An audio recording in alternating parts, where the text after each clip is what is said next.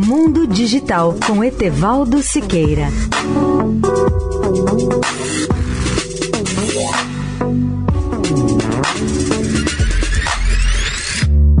Olá, amigos da Eldorado. De hoje até a próxima semana, vou dedicar meus comentários aos grandes pioneiros do rádio no Brasil e no mundo. Começo hoje pelo padre brasileiro Roberto Landel de Moura, que foi sem dúvida um dos pioneiros mundiais do rádio. Gaúcho de Porto Alegre, ele demonstrou publicamente a possibilidade da transmissão da voz humana através de ondas hertzianas.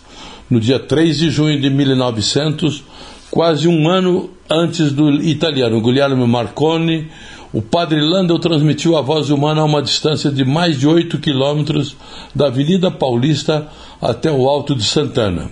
O seu invento não lhe trouxe, contudo, nenhuma glória ou sucesso.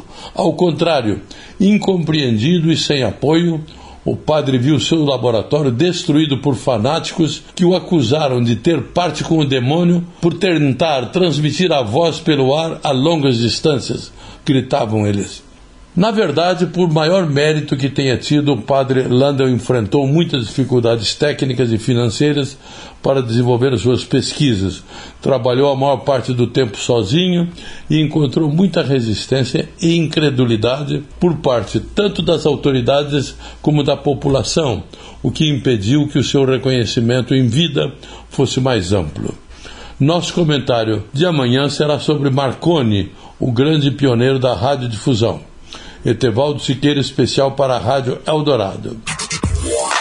Mundo Digital com Etevaldo Siqueira.